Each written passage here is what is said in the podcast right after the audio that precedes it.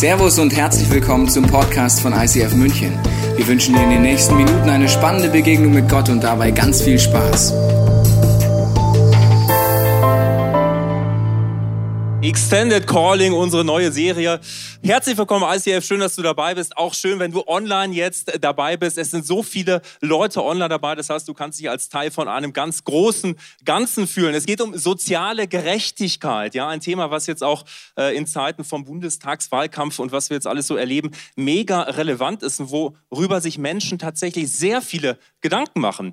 Soziale Gerechtigkeit. Ich weiß nicht, wie es dir da geht in dem ganzen Thema irgendwo ist es gar nicht so easy, oder? Also du, du erlebst immer wieder Ungerechtigkeit in deinem Alltag. Du hast es immer wieder mit äh, Ausbeutung zu tun, weltweite Ausbeutung. Du hast aber auch so kleine Themen, die du so unterwegs in deinem Alltag einfach feststellst, wo es Menschen nicht gut geht und wo wir nicht immer die aktivsten sind. Und deshalb ist dieses Thema soziale Gerechtigkeit, was ist überhaupt dein Calling in dieser ganzen Sache? Ich finde es überhaupt nicht so einfach. Und manchmal beschleicht uns so ein Gefühl von, ah ja, komm, äh, Social Justice Day gibt's jetzt in der Kirche jedes Jahr. Da gehen wir mal hin, das ziehen wir uns rein. Und da sind wir so ein bisschen angerührt. Aber dieses angerührt sein ist keine nachhaltige Veränderung in deinem Herzen. Deshalb ändert sich auch gar nichts. Und ich habe mich äh, dazu entschieden, ich will es anders machen, weil ich gemerkt habe, jetzt in der Vorbereitungszahl auch, hinter Social Justice steckt eigentlich etwas ganz anderes. Wenn du dir für einen Moment mal diese Frage stellst, stell dir vor, da wäre der Feind und von allen Menschen, so ein richtiger Menschenfeind. Wozu würde dieser Menschenfeind die Menschen bringen? Ich glaube, dass er sie führen würde in Rassismus. Ich glaube, dass er sie führen würde in Diskriminierung, in Ungerechtigkeit und Unrecht. Er würde Menschen dazu bringen, andere Menschen ungerecht und entmenschlich zu behandeln. Das würde er machen. Und genau deshalb liegt mir dieses Thema so am Herzen, weil der Feind arbeitet mit Lügen und eine Lüge ist tatsächlich, du kannst nichts machen, du hältst nichts in deiner Hand und es ist ganz anders. Und am Ende dieser ganzen Serie und am Ende von dem heutigen Tag wird hoffentlich schon stehen, dass du erkennst, okay, ja, du bist ein berufener Mitarbeiter Gottes und du stellst dich komplett in seinen Dienst rein. Deshalb freue dich jetzt schon auf diese ganze Serie. Es wird sicherlich lebensverändert für dich, aber auch für ganz viele andere Menschen werden. Wir steigen jetzt einfach mal ein in eine Bibelstelle, die du vielleicht schon kennst. Das ist die Story vom barmherzigen Samariter. Du findest sie in Lukas 10. Ist eine etwas längere Bibelstelle. Ich mute dir jetzt, ich glaube, es sind zwölf Verse zu insgesamt. Bin fest davon überzeugt, dass du es hinkriegen wirst.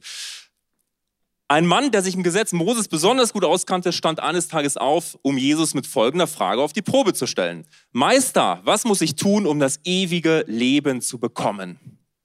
Jesus erwiderte, was steht darüber im Gesetz Moses? Was liest du dort? Der Mann antwortete, du sollst den Herrn, dein Gott, von ganzem Herzen, von ganzer Seele, mit allem, was du hast, lieben. Und liebe deinen Nächsten wie dich selbst. Richtig, bestätigte Jesus. Tu das und du wirst leben.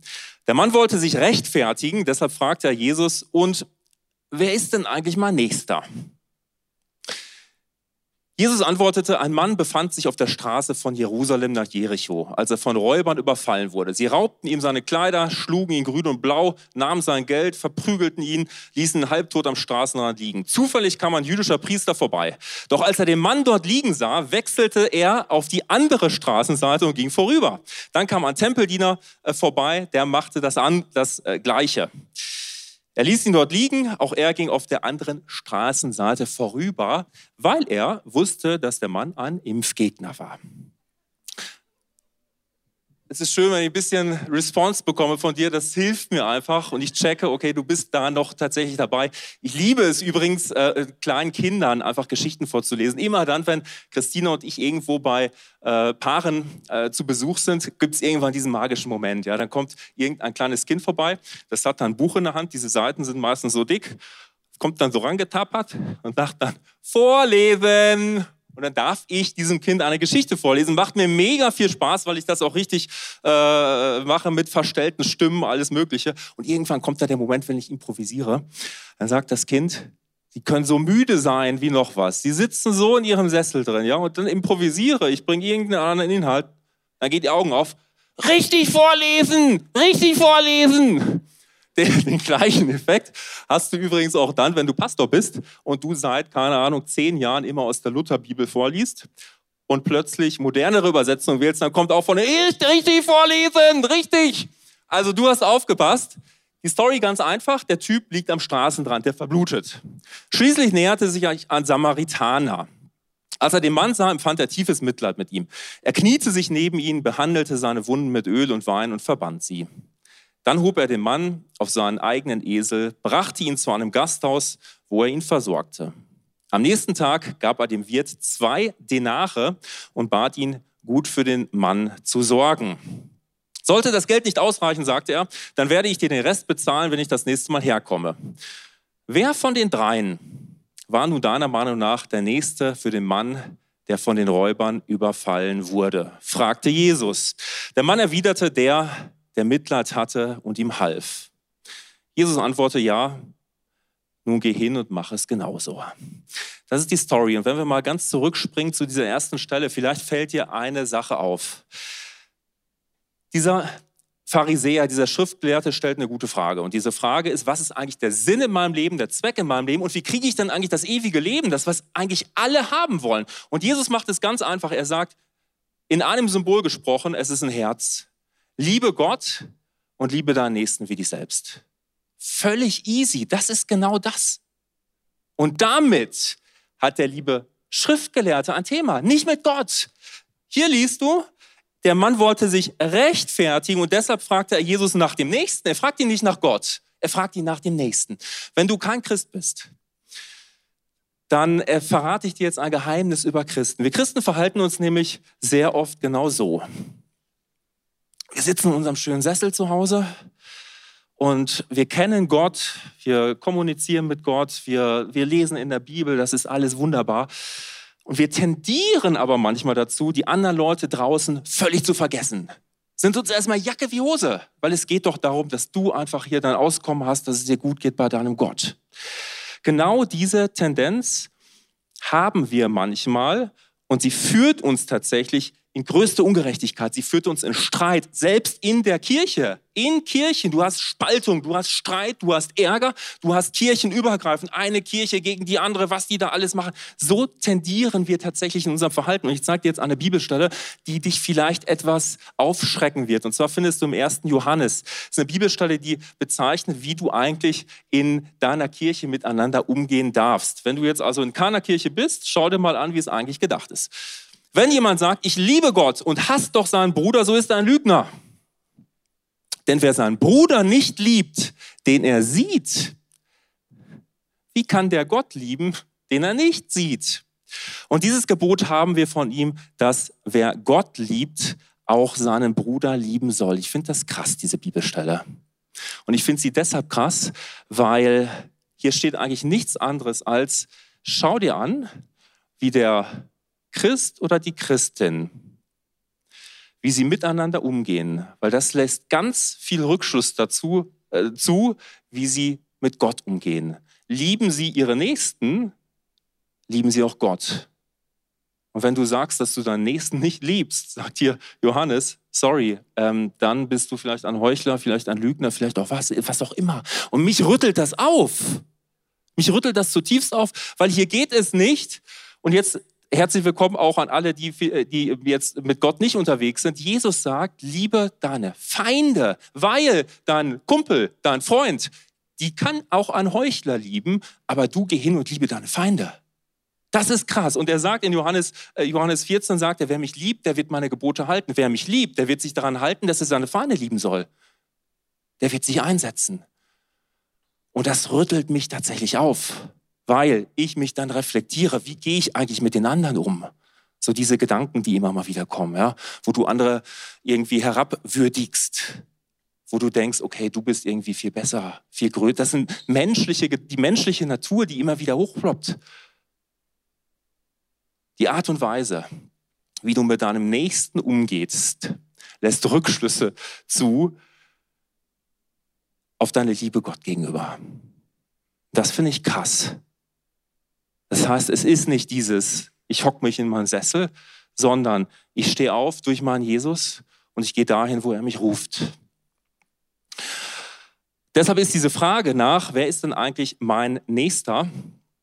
Ich weiß nicht, ob euch das jetzt alles ein bisschen schockiert hat. Können wir vorstellen, dass viele, die jetzt Jesus nicht kennen, im Moment sagen, okay, also das, was er jetzt gerade, das klingt aber interessant, red doch mal gerne weiter. Viele Christen dann wahrscheinlich sagen, okay, genug von der neuen Serie. Also wir werden ja ein anderes Mal zuhören. Äh, hoffentlich ist der Tobi bald wieder da, was auch immer. Ja, also ich hoffe, dass es uns aufrüttelt. Das hoffe ich zutiefst. Ja, wo, ah, Tina Karl ist dabei, sehr schön. Und deshalb ist diese Frage interessant, ja, nach dem Nächsten. Und Jesus antwortet jetzt auf diese Frage, wer ist denn eigentlich der Nächste mit einem, einer schockierenden Story? Und das ist diese Story ähm, von dem, der da niedergeschlagen ganz unten liegt. Und dann hast du diesen ähm, Mann Gottes. Es ist ein Priester. Und wenn du an Gott glaubst, dann bist du auch ein Mann oder eine Frau Gottes. Und er kommt vorbei. Er, ist, er kennt seinen Gott. Er kommt vielleicht gerade aus dem Gebet. Er geht vielleicht gerade zum Gebet, was auch immer. Er sieht ihn da liegen, total kaputt. Und was macht er? Einen großen Bogen. Und er geht an ihm vorbei und er lässt ihn liegen. Weißt du, was, was mich, was mich ausmacht? Du darfst alles wissen, wenn ich diese, diese Message halte für dich, dann rede ich diese Message zuallererst zu mir. Und es ist nicht so, dass ich irgendwo hier oben stehe und sage, genauso, also schaut mich an, genauso musst du es machen. Nein. Ich glaube, diese Kirche wollen wir alle nicht. Sondern wenn ich diese Message halte, dann rede ich sie zuallererst zu mir. Weil ich, ich fühle mich in so vielen Fällen ertappt, wo ich mir denke, hey, es geht um ganz andere Dinge. Es geht um so viele andere Dinge. Es geht darum, dass Gott durch mich sichtbar wird in meinem Verhalten für andere. Wie oft ist das der Fall? Also bei mir persönlich ist es ziemlich ernüchternd. Deshalb lass uns, also wir sitzen in einem Boot, ja, und deshalb lass uns mal schauen gemeinsam auf diesen Mann Gottes, diesen Priester, der vorbeigegangen ist. Welche Ausreden oder Erklärung hat er? Du kannst einfach mal reinrufen. Ich werde das dann einfach hier ein bisschen verstärken. Welche, welche Erklärung kann er gehabt haben? Welche Ausrede? Keine Zeit. Ja, vielleicht ist es so gewesen, dass dieser Mann Gottes so sehr damit beschäftigt war, ähm, sich für Gott einzusetzen, dass er dafür einfach keine Zeit hat. Hat keine Zeit dafür. Was noch? Ich kann nichts für ihn tun. Angst vor Commitment. Wenn ich den jetzt auflade, puh, wer nimmt mir den jetzt wieder ab? Ja. Wer hat noch was? Wir kennen das alle. Ist es wirklich dran? Warum immer ich? Hm, was denken die? Außenwirkung, Menschenfurcht? Beim nächsten Mal. Also, warum denn immer ich? Ja, also das, das kann man ja auch mal aufschieben. Oder vielleicht ist das ein Impfgegner oder einer, der sich hat impfen lassen. Ja? Also er denkt, er sieht äh, Teile des, äh, des äh, alltäglichen Lebens, äh, einige Sachverhalte vielleicht anders. Was mir besonders gut gefällt, ist auch dieser Punkt von, ich bete für dich. Hey, sorry, der liegt da bluten. Du bist eine Gebetserhörung. Ja, wir, wir tendieren dazu manchmal. Okay, ich bete darum, dass jetzt endlich einer kommt, der hier da mitkommt. Ja, der nächste kam ja auch, ja, ist auch vorbeigegangen. Also mega spannend. Und ich glaube, die, äh, die, die, die größte Lüge tatsächlich ist, dass wir nichts tun können. Weil das, was, was Konstantin gerade reingerufen hat, genau das ist es. Ich habe nichts zu geben. Und wenn ich mir das anschaue, was da passiert, ich finde mich in so vielen Sachen wieder. Ich habe da einfach äh, so viel zu tun, das kann ich jetzt nicht auch noch machen. Und die Person, ja, weiß ich auch nicht, ey, vielleicht auch, boah, kann mich jetzt wirklich nicht um alles kümmern, ja. Und überhaupt, und das ist das, das Kernthema, ich kann nichts tun. Wir glauben diese Lüge zutiefst. Wir können nichts tun. Und ich, ich bin fest davon überzeugt, dass das ein Köder ist vom Teufel, wo er uns gefangen halten will. Warum? Weil immer dann, wenn du denkst, du könntest nichts tun, was wirst du machen? Nichts. Du wirst in Passivität verfallen. Du wirst dich einfach hinsetzen auf deinen Sessel und sagen, okay, boah, das ist echt viel zu, viel zu viel. Und du setzt dich hin in deinen Sessel. Und das ist Passivität. Was ist die Folge von Passivität? Verhärtung deines Herzens. Weil das ist der einzige Weg, passiv zu sein und andererseits überhaupt noch das, dieses Elend irgendwo mitkriegen zu können. Ansonsten hältst du es nicht aus. Das heißt, der Teufel flößt dir ein, diese Lüge, du kannst nichts tun, Du hast überhaupt nichts, was du reinwerfen könntest. Es führt zu Passivität und diese Passivität lässt dein Herz hart werden. Und diese Lüge, du könntest nichts tun. Es ist eine Lüge, wie sie sich durch die gesamte Bibel zieht. Du schlägst die Bibel auf dicker, dicke Schwarte und du hast diese Lüge, sie zieht sich von Anfang bis zum Ende durch. Ich kann nichts tun. In sämtlichen Stories ist das der Fall. Leute denken immer vor ihrer, die großen Helden der Bibel, Ihr ganzes Calling fängt eigentlich immer an mit diesem Gedanken, okay, also ich kann nichts tun und Gott nimm bitte irgendeinen anderen. Du hast diese eine Geschichte, die ich dir erzählen möchte. Es ist eine Geschichte, die steht in Markus 6. Äh, da steht äh, die Geschichte von der Speisung der 5000. 5000 Männer wurden gespeist. Man kann davon ausgehen, dass nochmal so viele Frauen dabei waren und viele Kinder. Also wir reden summa summarum von etwa 20.000 Menschen. Und die Jünger waren ähnlich so, wie wir es gerade schon so ein bisschen herausgestellt haben, sie waren sehr busy damit, einfach Gott zu dienen. Sie waren mit Jesus unterwegs. Das ist das Christlichste, was du machen kannst. Sie waren den ganzen Tag unterwegs. Sie haben diesen Menschen gedient, sie haben alles Mögliche gemacht. Und dann am Abend ist es soweit, die Jünger sind einfach fertig. Und die Leute haben aber alle Hunger. Also, was machen die Jünger? Sie denken, okay, ich kann nichts tun. Sie schlucken diese Lüge und gehen damit zu Jesus und sagen, Jesus, wir können nichts tun, die haben alle Hunger, das sind 20.000 Menschen. Und was Jesus da macht, ist, er sagt einfach, ihr gebt ihnen jetzt zu essen, obwohl sie nichts tun können. Zumindest glauben sie das. Und was sie da machen, ist, sie suchen einfach ein bisschen rum, sie finden dann fünf Brote, sie finden zwei Fische mit diesen Sachen, kommen sie zu Jesus, der dankt dafür, der segnet das, der bricht das, der, teilt, der, der gibt das seinen Jüngern zurück und sie teilen es aus. Alle von den 20.000 werden satt, jeder einzelne und es bleiben zwölf Körbe übrig von diesem Essen. Und das finde ich irre. Weißt du, es ist, wenn ich mir das vorstelle, also ich bin jetzt einer von diesen Jüngern und er zeigt mir in meinem Alltag, in München, in Hamburg, in Pusemuckel, wo auch immer du bist, er zeigt dir irgendwas, irgendeine Not, irgendwas, wo du diesen, wir, wir kennen das, so diesen Gedanken, der in dir aufkommt, wow, vielleicht könnte ich da doch irgendwas machen. Er zeigt dir irgendwas. Und das ist der Moment von den Jüngern. 20.000 Menschen haben Hunger und Jesus sagt einfach nur, okay, zeig mal, was ihr habt. Und dann ziehst du dieses Brot raus und sagst also, das ist nichts. Das ist nichts. So kommst du dir in deinem Alltag vor. Soziale Gerechtigkeit, du, du hast dieses Brot und du, du sparst dir. Das ist nichts. Du kannst mit diesem Brot keine 20.000 Menschen füttern. Und was Jesus jetzt macht, ist folgendes. Er nimmt dieses Brot und er bricht es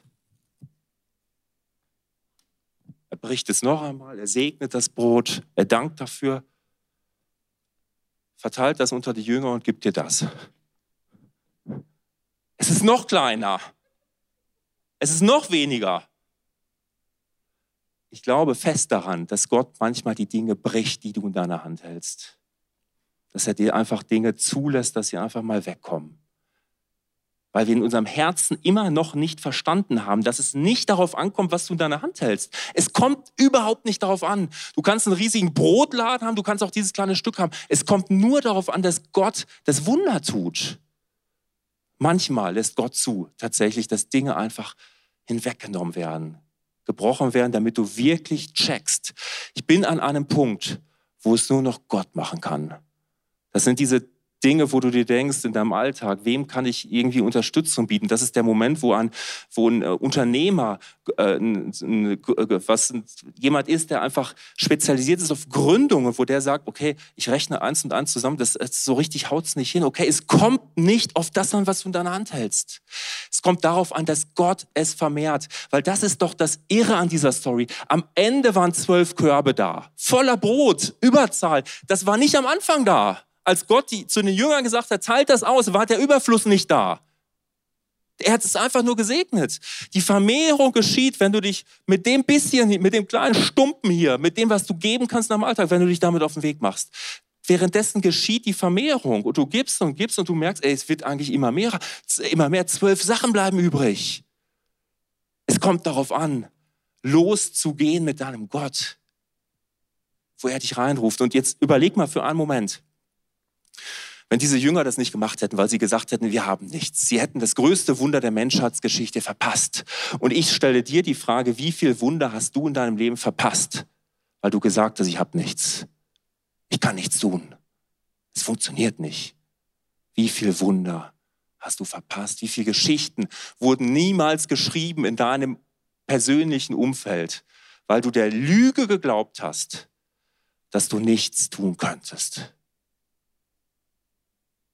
Es ist die größte Lüge überhaupt. Und das ist die Lüge, mit der er uns immer wieder gefangen nimmt. Und deshalb vielleicht ist es heute dran, tatsächlich, dass du dieser Lüge entsagst und wirklich sagst, okay, also ich mag nichts in meinen Händen halten, aber trotzdem kann ich etwas tun, weil trotzdem kann Gott mir alles in die Hand reinlegen, was ich da tatsächlich brauche.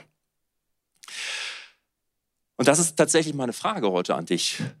Möchtest du diese Wunder Gottes in deinem Leben erleben? Möchtest du ein Werkzeug werden, wo Gott sagt, okay, ich schicke dich raus und du musst dich um nichts kümmern. Weißt du, das ist Leichtigkeit. Da, wo wir am Anfang standen, dieses Thema, okay, Social Justice, ich weiß gar nicht was, das ist total verkrampft.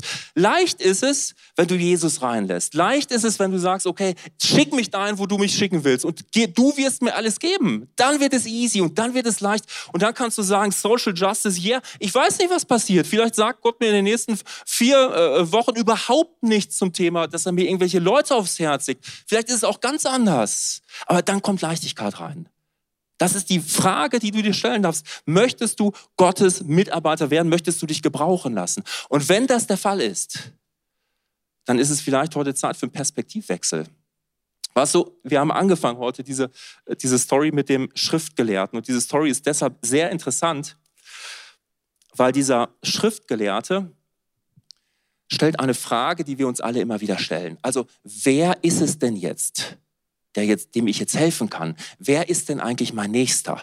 Für die Pharisäer damals war es krass, weil der Nächste für sie, also dem sie helfen sollten, war immer ein Gerechter. Das war kein Zöllner, das war keine Prostituierte, das war kein Gottloser, das war kein Betrüger. Deshalb stellt er diese Frage, wer ist es denn eigentlich würdig, dass ich zu ihm runtergehe und mich ihm erbarme? Und das ist die Haltung, die wir ganz oft haben in unserem Alltag. Okay, wer ist es denn würdig? Weißt du, was Jesus jetzt macht, ist ein Perspektivwechsel. Er stellt diese Frage, wer ist denn eigentlich mein Nächster? Und Jesus ist nicht hier oben, sondern er nimmt diesen Pharisäer in Gedanken mit. Er nimmt ihn ganz nach unten, wo dieser Niedergeschlagene liegt. Und er nimmt die Perspektive des Verletzten ein, er nimmt die Perspektive des Schwachen ein und fragt aus dieser Perspektive, ich gebe dir drei Beispiele, wer von denen ist denn dein Nächster gewesen? Jesus geht runter auf diese Ebene. Und ich glaube, dass er da unten heute ist und dass er fragt, ob du auch dort sein möchtest. Und er stellt diese Frage Leuten in deinem Umfeld. Er stellt diese Frage dem Typen, der in der Schule, in der Uni, wo auch immer gemobbt wird, der abgelehnt wird. Er geht zu dem Typen hin. Und er fragt ihn, wer setzt sich für dich ein? Und Jesus geht hin zu den, die, zu den Leuten, die alle nervig finden. Die nervige Mami, die sich auf dem Spielplatz rumtreibt, der nervige Arbeitskollege, was auch immer. Und er geht hin und er fragt, wer ist für dich ein Mitmensch gewesen? Er geht zu dem Bettler auf der Straße, der da sitzt in seinem Dreck und er fragt ihn, wer ist für dich ein Mitmensch? Und er geht hin zu dem Kakaobauer in einem Entwicklungsland, er geht hin zu Bananenplantagen, er geht hin zu Flüchtlingen und er fragt, er stellt eine Frage, wer hat sich dir als Nächster erwiesen? Und meine Frage ist, was würden Sie antworten? Würden Sie unseren Namen rufen? Und schon beginnt irgendwas in dir, hast du irgendwie so ein bisschen sich dagegen zu sperren. Wenn Gott derjenige ist, der sagt, behandle den anderen genauso, wie du selbst behandelt werden willst, dann begehrt in dir was auf. In Römer 8 sagt, sagt Paulus, deine menschliche Natur will immer das Gegenteil von dem, was Gott will. Immer das Gegenteil. Und der Punkt ist folgender. Wir, find, wir werden immer Punkte finden, um diesen Menschen nicht zu helfen. Ich gebe dir eine ganz kurze Sache aus meinem Leben. 2008, etwas längere Zeit her, ich war damals Polizist in München. Ich war mit meinen Kollegen in ein Flüchtlingsheim. Wir sind unten, oben siehst du ganz viele Stufen und dann beginnt wir waren da wegen irgendeiner Streitigkeit, dann beginnen Menschen auf uns, die, die Bewohner des Heims, Dinge auf uns runterzuschmeißen. Äh, äh Porzellan, äh, Keramik, da wurden sanitäre Anlagen rausgerissen, runtergeschmissen. Was hätte ich machen können? Mein Herz hätte sagen können, hey, die sind, weil das einige gemacht haben, lassen wir keinen mehr rein. Und wir wollen sie überhaupt nicht und sie machen, sie sind alle nur Gangster und sie sind alle nur Betrüger.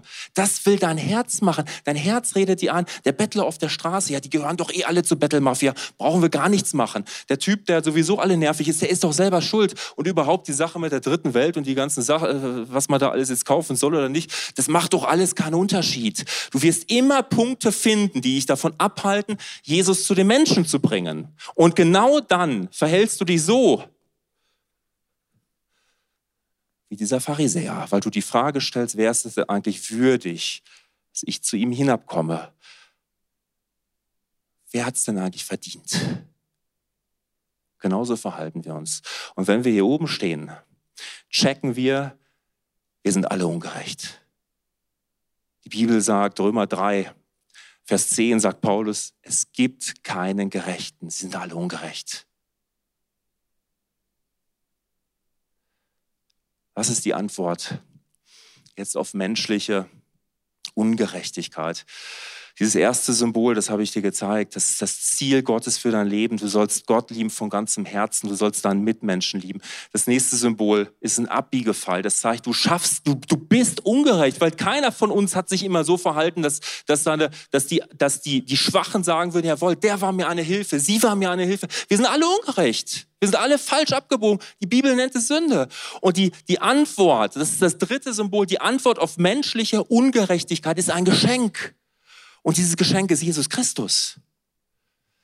Der gerechte Gott wird Mensch, stirbt für dich, steht wieder auf, damit du leben darfst. Es ist bezahlt. Und das ist keine Gerechtigkeit. Wenn der gerechte Gott für dich stirbt, dann ist es keine Gerechtigkeit, dann ist es Gnade. Und Gott sagt zu dir, du bist Gerechtigkeit. 2. Korinther, vielleicht können wir die Stelle ganz kurz einblenden. 2. Korinther 5, 21, den der Sünde nicht kannte, Jesus Christus, hat er für uns zur Sünde gemacht, damit wir Gottes Gerechtigkeit wurden in ihm. Wenn Gott Gerechtigkeit vorführen möchte, zeigt er auf dich. Er sagt, du bist gerecht durch mich, nicht durch Werke, nicht durch das, was du getan hast. Du kannst dir nichts verdienen. Ist irgendwo auch das, das, das, das was uns entspannen kann, oder? Du kannst dir nichts verdienen. Aber wenn es wirklich so ist, dass du gerecht bist durch deinen Jesus, dass du ewiges Leben hast durch deinen Jesus, dann gibt es nur eine adäquate Antwort auf diese Frage, was jetzt zu tun ist. Und nämlich die, dass es dran ist, sich für Gerechtigkeit anzusetzen. Also ich habe vor einiger Zeit einen Traum gehabt. Und ähm, es war Predigtvorbereitung. Ich wusste überhaupt nicht, okay, Social Justice, soziale Gerechtigkeit, ey, was, was sollen wir da bringen? Und das war wirklich kurios. Ja? Also ich setze mich hin, war so ein bisschen im Halbschlaf, ich bin da eingedöst und manchmal kennst du das. Du hast plötzlich einen Traum und du denkst, hey, genau das ist es. Ja. Und ich werde dir kurz von dem Traum erzählen und wenn du willst, dann äh, versetz dich gerne mal so in diese Lage rein. Wenn es dir hilft, kannst du gerne deine, deine Augen schließen, geht ganz schnell. Also in dem Traum war es folgendes, folgendermaßen. Ich war nicht der Hauptakteur, sondern der Hauptakteur war ein anderer Mensch. Und es war für mich so, als würde Gott zu diesem Menschen reden. Und Gott erklärt diesem Menschen jetzt, er zeigt ihm Ungerechtigkeit auf dieser Welt. Und ich bin einfach nur dabei. Und ich schaue mir das an, wie dieser Mensch von Gott jetzt äh, auf Ungerechtigkeit aufmerksam gemacht wird, auf Not in seinem eigenen Umfeld, in seinem kleinen eigenen Umfeld. Und ich sehe das. Und ich sehe, wie das Herz des, der Person verändert wird.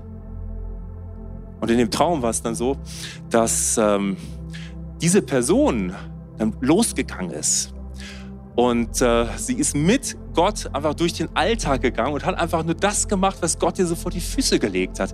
Und das Schöne war in diesem Traum, diese Person hat richtig Spaß dabei gehabt. Die ist richtig aufgegangen in dieser Sache. Es tat ihr so richtig gut, diese Kooperation mit Gott, dieses Weitergeben.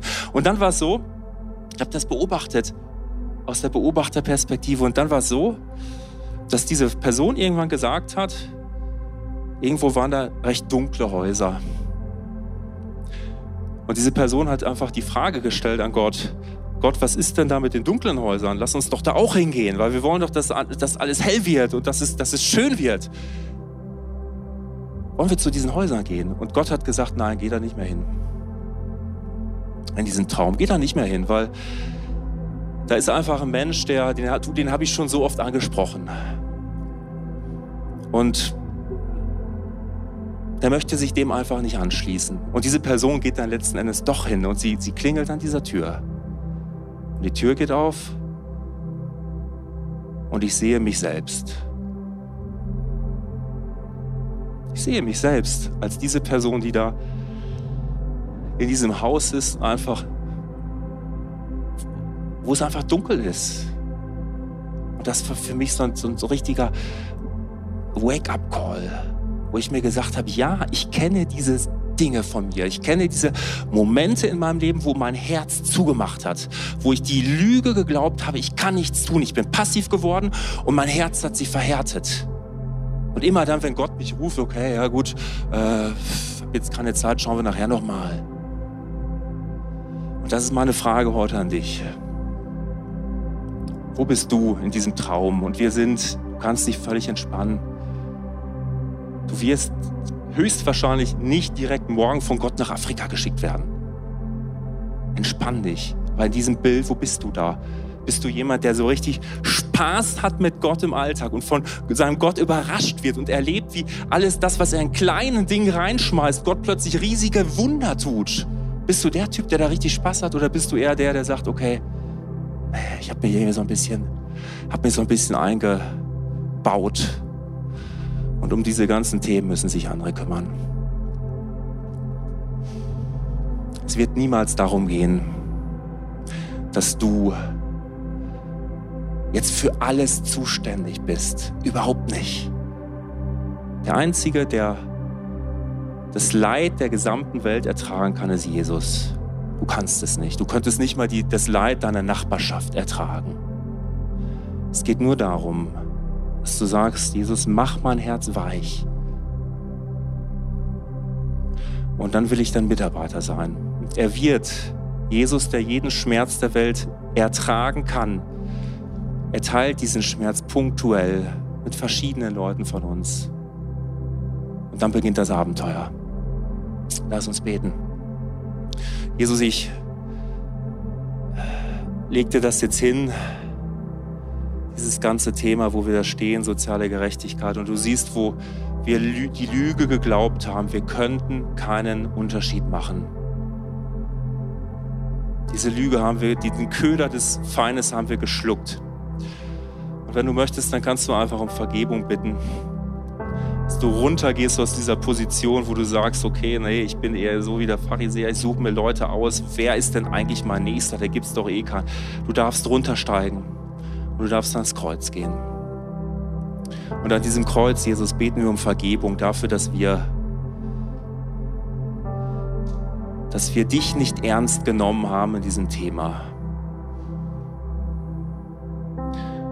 Und wenn du möchtest, dann darfst du die Entscheidung treffen, dass du Gottes Mitarbeiter sein willst. Dass du, dann kannst du sagen, ich will ab jetzt die, in den Wundern leben, die Gott durch mich tun wird. Und wenn du das willst, dann darfst du aufstehen. Einfach als Zeichen davon, du gehst raus aus diesem Sessel, wo wir uns alle festgesetzt haben. Dann darfst du jetzt aufstehen. Und du darfst es einfach beten, Jesus, hier bin ich. Und ich bin dein Diener, ich bin deine Dienerin.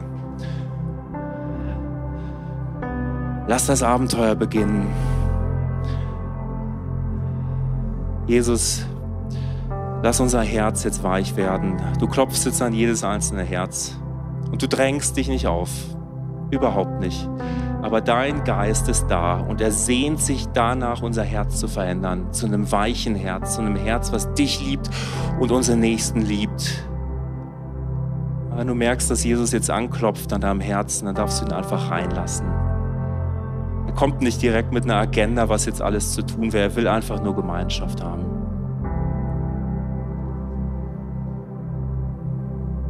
Bleib jetzt einfach drin in, der, in dieser Haltung. Ich danke dir, dass du jetzt das Abenteuer beginnen lässt, Jesus. Amen.